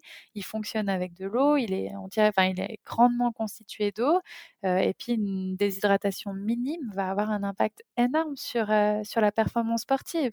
Puis même si je suis pas là pour faire de la performance, et ben qui dit performance sportive dit aussi simplement le plaisir qu'on y qu'on y trouve. Donc, moi, ma, ma, ma volonté, c'est pas juste de faire de l'ultra, c'est de prendre du plaisir là-dedans. Puis c'est pour ça que, en fait, tous ces paramètres, je les intègre à mes entraînements et je le réfléchis. Et c'est vrai que bah, pour avoir fait un peu de triathlon de longue distance, et bah, faire le triathlon de distance, c'était une chose, ça m'a demandé beaucoup. Mais après, il a fallu plusieurs jours, plusieurs, même parfois semaines, pour récupérer d'une épreuve. Et un ultra, bah, c'est comme si on mettait plein d'épreuves les unes derrière les autres, et puis on skip la, la, récup. Parce qu'on dort une demi-heure et on repart pour 200 kills. Donc, donc voilà, il faut vraiment le réfléchir. Et puis, et puis bah, moi, c'est une part qui, enfin, qui, que j'adore dans cette pratique. Parce qu'autant ça peut être réfléchi de manière très technique, où moi, mon vélo, voilà, j'ai passé des heures à le réfléchir, à le travailler. Euh, euh, j'ai fait monter un moyeu dynamo, j'ai mis, des lumières que j'ai fait venir d'Australie. Enfin, voilà. Et puis après, il y a tout ce qui est partie euh, physique. voilà. Oh là là. Je, te, je, pense qu'à la fin de cette conversation, je vais retourner faire un tour sur les, sites de vélo que j'avais vus et il faut, faut, faut, que je fasse quelque chose là. Ça a l'air trop trop génial pour, euh, pour pas, pour pas me lancer. Ah, génial, si je peux donner cette, cette bah, motivation-là. franchement, c'était déjà un peu le cas avec euh, ta chaîne YouTube. Euh, je t'en avais parlé, mais vraiment, j'invite tous ceux, on en parlera sans doute juste après. Mais toutes, toutes, celles et ceux qui se posent des questions sur la pratique de, bah, de l'ultra, du cyclisme et du gravel en particulier, pour peut-être introduire le prochain sujet. Euh, mais euh, super chaîne hyper qualitative et pour toutes celles et ceux qui aiment bien euh, l'aspect matos, etc. je trouve que c'est juste génial ce que tu fais. Donc je te confirme que ouais, tu m'avais tu m'avais déjà donné envie d'aller d'aller regarder un peu ce qui se fait du côté des épreuves d'ultra. Mais peut-être pour revenir avant ça sur le hum, deux sujets, j'en profite comme tu dois savoir ça. la déshydratation. Alors j'ai plus les chiffres en tête, je suis en train d'essayer de retrouver ça. Mais quand je préparais, quand je faisais un peu plus de course à pied, marathon, et quand je préparais la Saint-Élion, j'ai été tombé là-dessus. Je crois qu'une déshydratation de 2%, donc une déshydratation mineure, 2% de perte d'eau, je crois, c'était plus de 20% de, de, perte de performance sportive ou quelque chose comme ça. Enfin, c'était vraiment énormissime. Et puis, je sais pas si alors j'ai plus le chiffre en tête ou si ça se mesure vraiment, mais j'ai plus le chiffre, mais il faudra aller regarder dans ma vidéo YouTube. Parce que je crois que je, suis allée rechercher justement les chiffres. Ma diététicienne me l'avait donné. Et puis, c'est des chiffres que j'avais déjà aussi en tête. Mais effectivement, ça c'est hein. quelque chose de l'ordre de 1% euh, te, te, te, réduit euh, de même jusqu'à 40%. Je crois c'est vraiment ah énorme. Euh, et puis, je sais que je la donne, je donne ce chiffre-là dans dans une, dans une vidéo sur, sur le retour après la RAF, ouais. Parce que, bah ouais, c'est vrai que L'hydratation, euh, au-delà de l'alimentation, l'hydratation, c'est un thème en soi. Euh, et aussi, qu'est-ce qu'on boit? Parce que bah, moi, mes nombreux troubles euh, gastriques en course, ça vient aussi sur qu'est-ce qu'on, de quoi on s'alimente. Et il y a des gens qui sont très résistants, qui pourraient aller manger des chips et une pizza pendant leur, pendant leur sortie. Et puis il y a d'autres gens qui sont plus fragiles, qui devront vraiment faire attention. Puis c'est vrai que bah, moi, si je mange une pizza ou là, je l'ai vu, j'ai fait la Gravelman il y a deux, trois semaines, j'ai mangé une demi-part de flan et ça a été très, très compliqué sur la, sur la suite de la course. Donc voilà, il y a des gens et souvent on me dit oui, mais les conseils que tu donnes, moi, je fais pas comme ça et ça va très bien. Ben oui, il y a des gens, ça va très bien. Il y en a d'autres, ça va pas du tout. Et en tout cas, il y en a eu beaucoup sur la Race Cross France l'été passé qui ont abandonné et une grande, grande part ont abandonné à cause des coups de chaud. Et donc les coups de chaud, ça dit bien ce que ça dit, c'est de la déshydratation. Mmh. En partie, hein. après il y a aussi l'insolation, mais c'est bien souvent lié à, la déshydratation. Mmh. Ouais. Ça, c'est vraiment un aspect que je trouve passionnant, encore une fois, dans, dans, dans, toutes ces disciplines sur le vraiment long, c'est que tu n'as vraiment pas le choix, en fait, même en étant amateur, il faut que tu apprennes à mieux te connaître. Euh, et c'est aussi un aspect que je trouve qui, est, qui est, juste fascinant, c'est cet apprentissage euh, perpétuel. Euh, tu vois, c'est des petits ajustements à droite à gauche, et même sans faire du long d'ailleurs. Hein. Tu vois, aujourd'hui, je suis allé, je regarde la Sainte-Victoire, là, je suis allé courir, j'ai fait une petite sortie de 15 km. Euh, je suis rentré, j'ai pris, euh, je pense à ça parce que tu as évoqué les pizzas. Euh, j'ai mangé une pizza, ça m'a absolument fracassé. Donc tu vois, maintenant je me note, j'ai un petit carnet. ne pas manger de pizza après les sorties, ça paraît évident, mais voilà, moi ça marche. C'est une super idée, c'est une super idée. Bah oui, bah écoute, c'est surtout aussi, il y a des fois on mange des choses tous les jours qui passent très bien, et puis quand on est à l'entraînement ou où justement le corps il est un petit peu sous tension, bah là ça passe plus. Carrément. C'est ça. c'est ça. Et alors, dernière question peut-être sur la partie euh, entraînement euh, sur la race. Euh, tu as parlé du sommeil. Est-ce que d'après toi, en tout cas avec ton expérience, c'est quelque chose qui peut se travailler mmh Le fait de réduire, tu disais que tu as trop dormi. Est-ce que tu penses qu'avec de l'entraînement, tu aurais pu réduire la durée pendant laquelle tu as dormi ou c'est ce qu'il te fallait? Ouais, alors je pense que je pense qu'on peut clairement optimiser ce point-là. Euh, moi, j'ai trop dormi. Euh, en fait, euh, j'ai eu un souci de femme sur le début de la course. j'ai eu simplement mes périodes qui sont arrivées au moment du départ et ça m'a fracassée. Donc, j'ai eu une grande, grande, grande fatigue, beaucoup de difficultés en fait, bah, aussi bah, à m'alimenter. Vraiment cassé les, enfin, les jambes cassées et j'ai senti que j'avais vraiment besoin de sommeil. et puis, j'ai fait le choix en fait bah, déjà, j'ai dormi en bas du Mont Ventoux et puis en arrivant au haut du Mont Ventoux, enfin, j'ai dormi un peu en bas du Mont Ventoux. Mon objectif, c'était après de continuer. J'avais vraiment une j'avais une stratégie de sommeil et puis en arrivant au haut du Mont Ventoux, je tenais plus debout. Puis là, je me suis dit: «Bah, OK, il fait super froid, c'était pas ta stratégie non plus, mais là, il faut dormir», donc je me suis accordé du sommeil. Euh, dans une couverture de survie. Euh, mais ça ne fait pas rêver. Mais par contre, le lendemain, euh, le réveil avec le lever de soleil depuis le Mont Ventoux, il y a peu de personnes, je pense, qui peuvent le vivre. Et ça, c'était incroyable. Et puis après, bah, au kilomètre 550, là, il y avait de nouveau une base de vie avec des lits de camp. Et puis, bah, en fait, là, je me suis forcée. J'ai dit, bah, même si tu dors pas, tu repars pas. parce que là, ton corps, il, bah, il morfle, il a vraiment besoin de temps.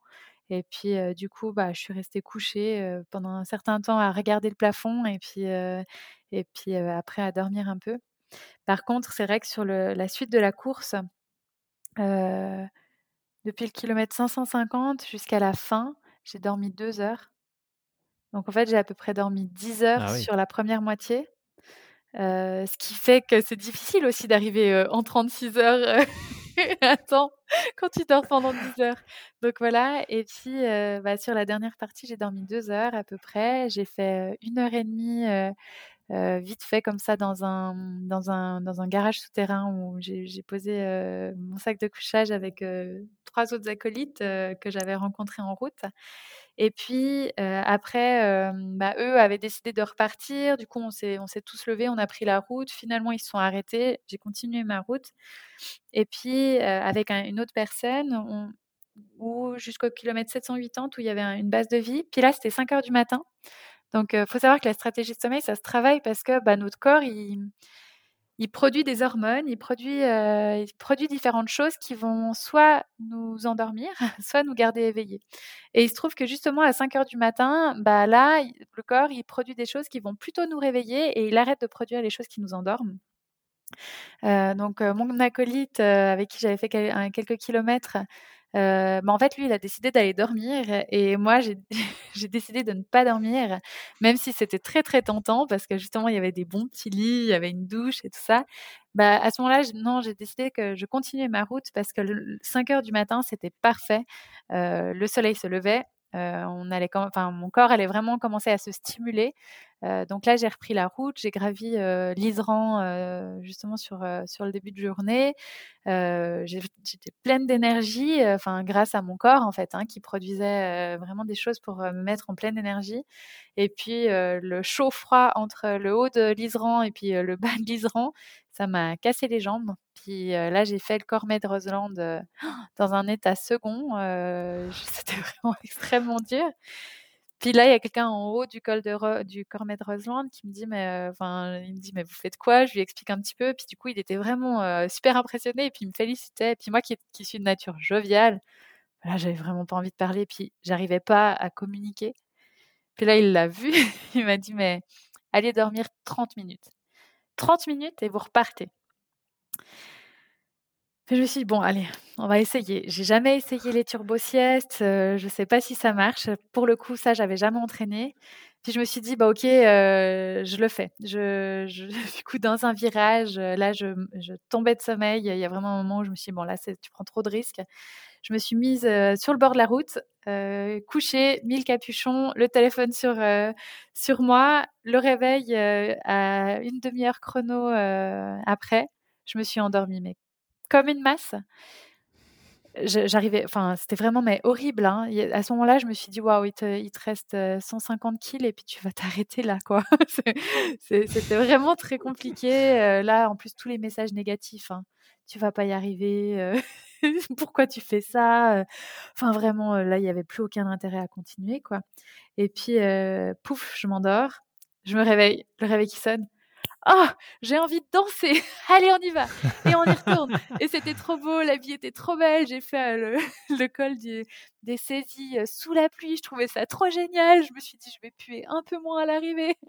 Il y a tout qui était génial. Et voilà, je suis arrivée sur Salanches, je crois. J'ai fait le col de la nuit est tombée. J'ai fait le col de la Colombière où je voyais qu'il y avait les orages qui arrivaient, donc il fallait vraiment que je me magne parce que le col de la Colombière, quelques kilomètres avant le sommet, il y a plus d'habitation et quelques kilomètres après, il y a plus d'habitation, donc on peut plus s'abriter. Alors je me disais, alors faut que tu, faut que tu te dépêches, faut que tu te dépêches, et toi, tu arrives ce soir. Donc je me suis remis dans une monstre énergie. je me suis fait des exercices en plus. allez, tous les trois poteaux, tu fais 15 pas de, danseuse. Et puis hop, hop, hop. Et vraiment, j'avais une énergie de malade. Et voilà, je suis arrivée en haut, j'ai réussi à finir ma raf et, et, voilà. Donc tout ça pour dire que oui, je pense que ça se travaille vraiment. Moi, l'année passée, sur la, enfin cette année, sur la 1100, j'ai décidé de pas m'entraîner sur le sommeil, même si, d'une certaine manière, je me connais en étant fatiguée, parce que je suis infirmière. Je travaille, j'ai maintenant plus, mais j'ai travaillé beaucoup de nuits. Je sais quelles sont les heures où je me sens bien. Je sais quelles sont les heures où c'est plus possible, ou même sous stimulation, j'arrive plus. notamment à 3 heures du matin, c'est quelque chose de vraiment très très difficile et puis, du coup, ça m'a appris à connaître ça. Je suis allée rouler de nuit en faisant des nuits blanches pour voir à quel moment mon, attention diminue. Parce que mon but, au-delà d'essayer de, gagner du temps, au-delà d'essayer, enfin voilà, de performer, mon but c'est de prendre du plaisir et, et limiter les risques. Donc le sommeil, le risque, bah alors oui, c'est de dormir beaucoup et puis d'arriver bien, bien plus tard que ce qu'on aurait pu faire. mais le risque premier, en fait, c'est de s'endormir sur la route. Donc voilà, moi, je me suis entraînée en faisant des nuits blanches pour savoir à quel moment mon corps s'éteint. Et puis, mais par contre, j'ai pas volontairement essayé de, de ne pas dormir. Enfin voilà, je l'ai vraiment intégré dans un entraînement. Je l'ai fait de temps en temps, mais je l'ai pas fait dans une récurrence. Et puis là, en, faisant cette micro-sieste, bah, en fait, je me rends compte que il y a sûrement un moyen, mais je ne veux pas en dire trop parce que je pense que ce sera peut-être le sujet d'une prochaine vidéo ou autre. ouais, je pense qu'on peut tout à fait travailler sur cette stratégie de sommeil, mais peut-être plutôt en s'axant sur la manière dont on peut faire des turbo-siestes. Ouais. Complètement. Écoute, euh, je prêche peut-être pour ma paroisse, mais euh, tu sais, à côté de mon job, quand je travaillais encore chez Apple euh, jusqu'à il y a quelques semaines, j'avais passé un diplôme, un certificat de préparateur mental. Ah. Et on travaillait notamment sur, bah, sur le, des exercices de relaxation qui peuvent être utilisés pour des micro-sommeils. et en fait, et depuis, du coup, je, je, le fais régulièrement, tu vois, parce que bah, j'ai pas mal, j'ai plusieurs projets aussi que je mène de front et ça arrive parfois qu'il y ait des coups de un peu de fatigue. Et je suis pas surpris de ce que tu dis par rapport à l'impact de ta sieste de 30 minutes, parce que déjà juste 10 minutes, un quart d'heure, et tu peux même, il y a même des exercices que tu peux faire éveillé sur une chaise, donc mmh assis, même pas allongé. Et c'est incroyable euh, l'impact positif que ça peut avoir sur tout ton niveau d'énergie, ton mood, comme tu l'as dit. Euh, tu vois, te réveiller euh, en ayant envie de danser, d'être contente sous la pluie, alors qu'une demi-heure avant, c'était la fin du monde ça, en est un bel exemple. Donc euh, voilà, regarde peut-être si jamais euh, c'est un sujet qui vraiment t'intéresse, tout ce qui est euh, préparation mentale et les exercices qui vont avec, notamment de respiration mmh et d'imagerie mentale, c'est hyper puissant, hyper efficace. Alors peut-être pas pour tout le monde, mais franchement globalement, tous les exercices que j'ai pu faire tester, ça a marché d'une manière ou d'une autre. Ouais, alors en tout cas pour la RAF cette année, j'avais fait de la préparation mentale, mais j'avais skippé la partie sommeil. Euh, je pense involontairement et volontairement parce qu'en fait, ça me fait peur. Euh, je suis quelqu'un qui dort pas beaucoup, mais qui, je crois que le fait de souffrir de manque de sommeil pendant le fait que je travaillais de nuit, euh, quand, parce que bah, en tant qu'infirmière, j'enchaînais régulièrement quatre nuits. Donc ça veut dire que bah, la première nuit, on est tellement défracté qu'on dort longtemps après la première nuit, et puis on se réveille et on va travailler. Enfin, c'est vraiment un rythme difficile. Puis en fait, après, notre corps, il comprend plus rien. Et puis, bah, pour les... après la deuxième, la troisième nuit, la quatrième nuit, bah, on n'arrive plus à dormir. Ce qui fait qu'on enchaîne les nuits sur un corps qui est déjà fatigué, on n'arrive pas à dormir, et puis on a ce moment justement à 3 heures du matin où on s'endort. En tout cas, c'était le cas pour moi. Et puis ça, c'est quelque chose dont j'ai souffert dans ma vie, dans ma vie professionnelle. Et puis, bah, maintenant que je fais plus de nuit, bah moi, ça, je me disais, c'est, c'est hors de question, je ne peux pas me priver de sommeil, sachant que je fais tellement de choses dans ma vie pour travailler cet aspect-là.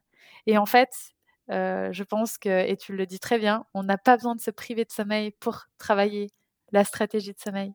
Et, ça, c'est quelque chose que, qui m'était pas apparu avant la, la RAF de cette année, mais qui, franchement, constituera un réel entraînement pour la suite. Génial. Génial. Waouh En tout cas, on sent bien que ces deux épreuves de RAF, ça a été des, tournants un peu dans ta pratique, bah, évidemment du cyclisme, mais, mais j'ai l'impression surtout du sport en général et dans cette recherche d'identité. Euh, moi, j'ai le sentiment, quand tu le racontes, que tu as trouvé quelque chose. du coup, ça a été quoi l'impact sur, sur ta pratique du vélo pour, pour la suite? Et quelle est-elle aujourd'hui, notamment avec tu vois, le gravel? Bah, en fait, ouais, tu parles d'identité et puis, ça, c'est vraiment très, très fort. je comme on disait tout à l'heure, les autres sports que j'ai eu fait, il y avait vraiment, cet esprit, de la communauté.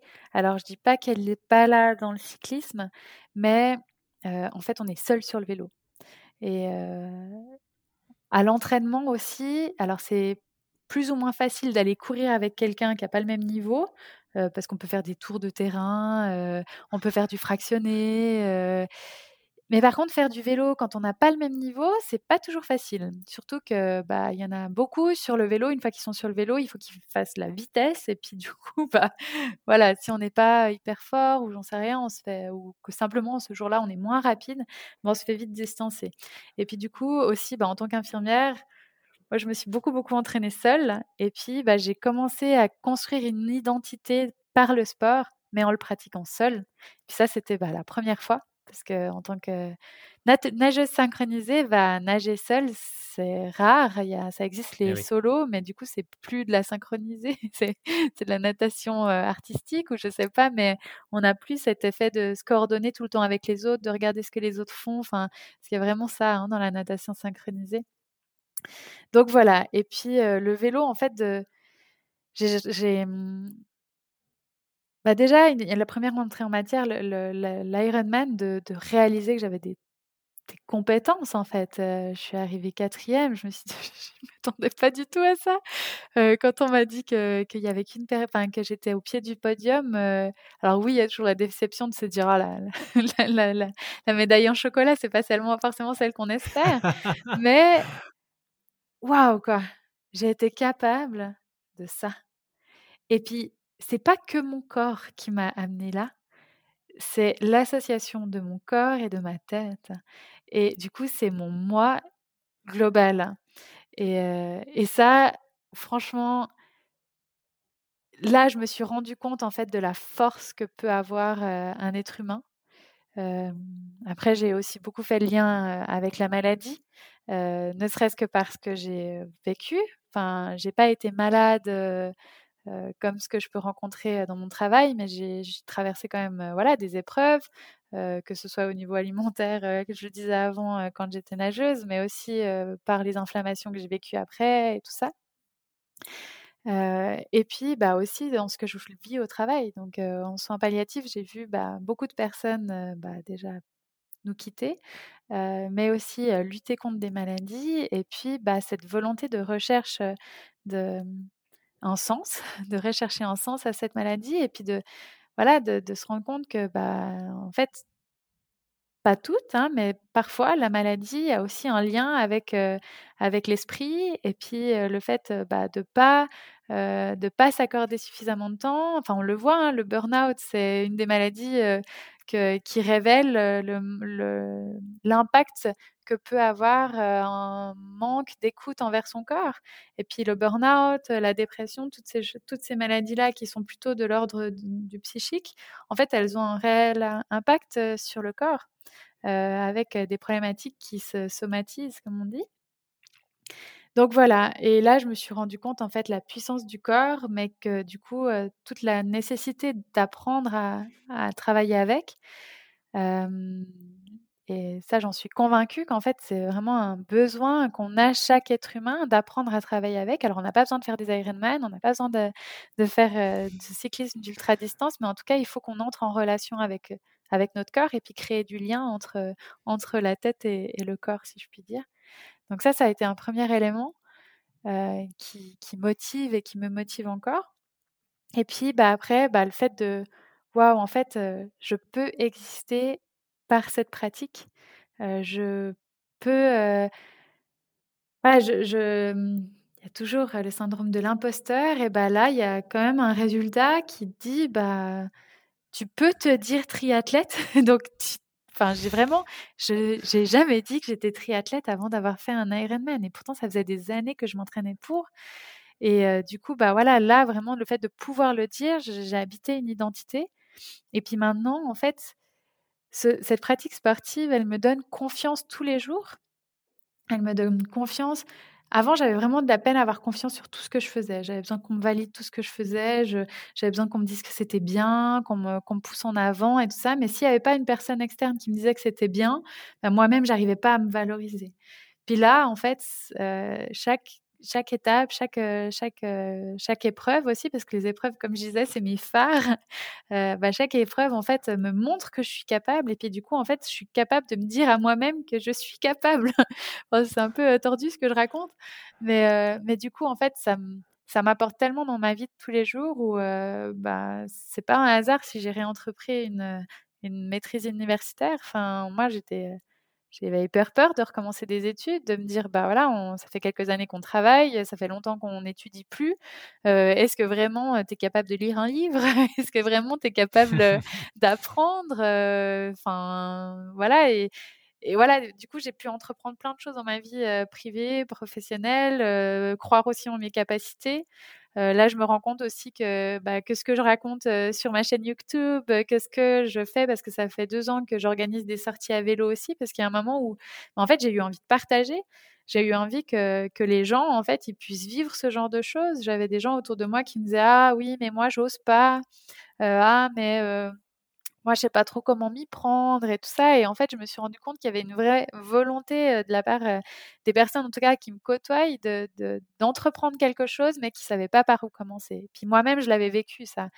quand j'ai arrêté la natation synchronisée, alors évidemment, il y avait un autre, il y avait un autre contexte, mais je savais pas comment m'y prendre. Je voulais faire quelque chose, j'avais plein d'énergie, mais je savais pas quoi en faire. Puis du coup, bah, là, j'ai commencé à organiser des sorties à vélo, de, de proposer aux gens de venir rouler avec moi et tout ça. Et puis en fait, très rapidement, il y a eu beaucoup de monde. je me suis associée avec une amie qui m'avait pris sous son aile quand j'avais commencé le triathlon. Puis en fait, bah voilà, on a eu beaucoup de monde, on a fait beaucoup, beaucoup de sorties, jusqu'à deux, même des fois plus, deux fois par semaine. On a fait des tours du lac où des gens, ils n'avaient jamais fait plus que 100 km. Bah là, ils venaient faire 180 km avec nous. Enfin, des choses folles. Et puis, en fait, j'ai trouvé ça génial que les gens, ils, en fait, ils, ils apprennent d'eux-mêmes en faisant du sport. Ils mmh. apprennent, et pas seulement d'eux-mêmes dans leur capacité physique, parce que finalement, c'est pas forcément ça que je viens chercher, mais d'eux-mêmes dans leur capacité à, bah, à exister, en fait et puis d'avoir ce vecteur-là pour, pour montrer qu'ils existent. Et puis voilà, du coup, en fait, maintenant, ça, ça, ça m'anime énormément parce que je me rends compte que je peux susciter chez l'autre une reconnaissance de soi, un déploiement bah, identitaire. Hein, qui, qui, je sais, va faire boule de neige, et puis soit dans leur propre vie personnelle, professionnelle et tout ça, qui vont pouvoir se déployer, mais peut-être aussi engager d'autres personnes autour, d'eux, en fait, à, se dépasser. Et puis, ça, je trouve ça génial. Enfin, là, de temps en temps, j'ai des gens qui m'écrivent en me disant Waouh, je me suis inscrit à la RAF parce que tu m'as trop donné envie. enfin, ça, je trouve ça génial. Puis, puis c'est pour ça que là, on continue dans cette chaîne YouTube et puis qu'on est en train de réfléchir à à qu'est-ce qu'on peut proposer en 2022 pour, pour aller encore plus loin dans, dans ce qu'on propose aux gens. Quoi. Super. Ouais. Super.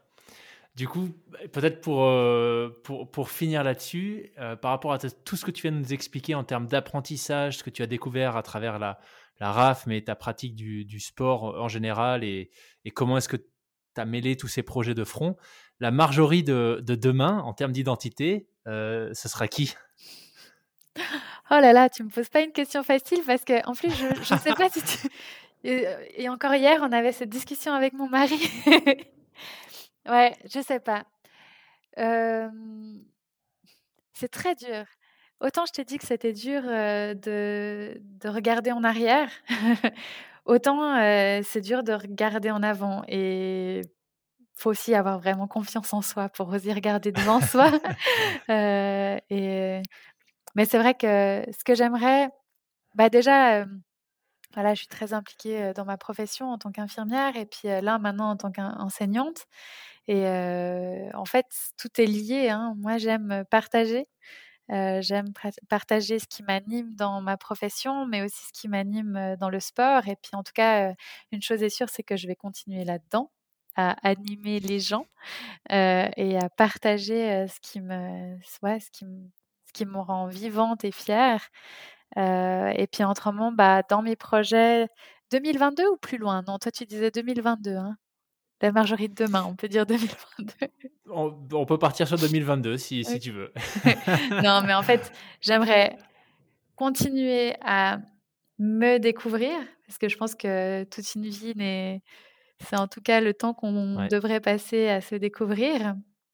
Du coup, j'aimerais continuer là-dedans continuer à, m'écouter. Et c'est vrai que ça peut paraître anodin, mais certains me demandent si je fais la RAF 2005 l'année prochaine. Et non, je ne fais pas la RAF 2005 l'année prochaine parce que j'ai décidé de m'écouter. Et mon corps m'a envoyé des signaux après la RAF 1000 cette année. Donc, j'ai décidé de refaire encore une saison avec des épreuves de même format avant de potentiellement allonger. Donc, ça, c'est vraiment une chose que que je me donne comme objectif, hein, c'est que même si voilà, il y a les réseaux, ça nous donne envie de faire plus. des fois, il y a des partenariats aussi où on se dit ouais, bah maintenant il faut, faut faire plus parce qu'il faut aussi être légitime dans ce qu'on fait. Bah non, en fait, faut, faut prendre le temps. Le plus important, c'est c'est notre corps, c'est notre outil, c'est notre tête, et puis ne faut pas faut pas casser la machine. Hein, faut, faut, vraiment aller avec elle à sa vitesse. Donc mon premier objectif, c'est ça donc de continuer à me déployer en m'écoutant. Et puis bah, mon deuxième objectif, c'est vraiment de, trouver un moyen de susciter l'intérêt chez les autres, que ce soit l'intérêt pour la profession que j'ai, qui m'anime parce qu'elle est centrale et essentielle dans notre société actuelle, d'autant plus. mais aussi, bah, voilà, à se découvrir soi-même à, travers une au travers d'une pratique sportive et notamment le vélo parce que bah on n'a pas on n'en a pas discuté je crois qu'on va pas avoir le temps mais c'est vrai que le vélo en fait elle, il peut être il peut être exploré sous différents angles et c'est ce qui le rend en fait si, si génial.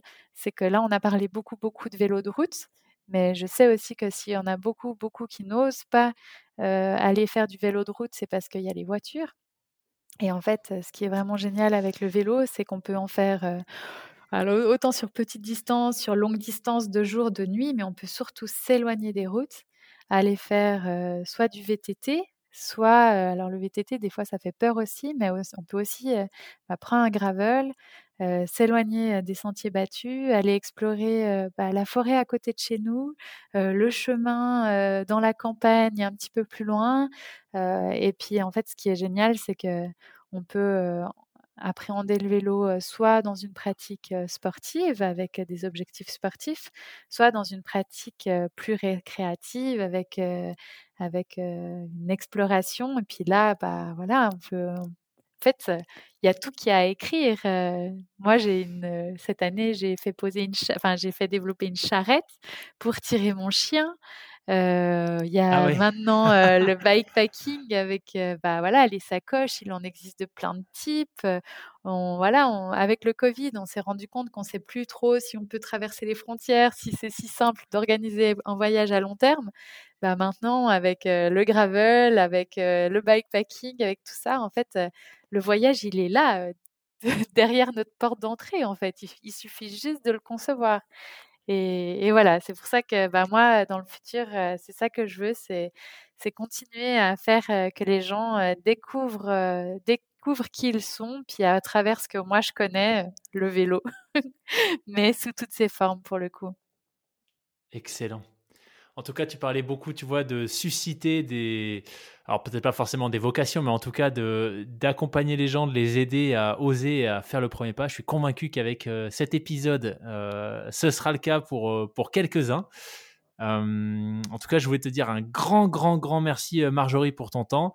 Effectivement, on arrive au bout. Donc, le gravel, ce que je te propose, si ça te dit, c'est qu'on fasse pourquoi pas un épisode capsule gravel. Avec plaisir. Parce que je suis absolument convaincu qu'il y aurait plein de choses hyper intéressantes que tu pourrais nous partager mais on en reparle. Mais en tout cas, pour ceux sur quoi on a échangé aujourd'hui, vraiment un grand, grand merci. Tu vois, c'est vraiment, c'est toujours passionnant de rencontrer des gens, enfin tous les gens que je rencontre sur le podcast. Et en fait, le podcast c'est juste une super excuse pour pour créer ces conversations. Mais c'est toujours fascinant parce que parfois j'ai des idées en tête. Tu vois, je me dis ah ben on va sûrement parler, tu vois, avec Marjorie, beaucoup de vélo, d'épreuves, de de, bah, d'alimentation, euh, de sommeil, euh, tu vois, pendant la RAF. Et en fait, euh, on n'a on pas tant parlé, enfin, on n'a pas tant parlé que ça. On a plus parlé d'identité, de recherche de soi, d'écoute de son corps. Et, et quelque part, j'ai l'impression de, ouais, de, de, de, son cheminement personnel, de comment toi tu le conçois. Mmh et au final, c'était juste passionnant. Donc vraiment, encore une fois, un grand, grand merci. Merci. Et je te dis tout le meilleur pour la suite de tes épreuves.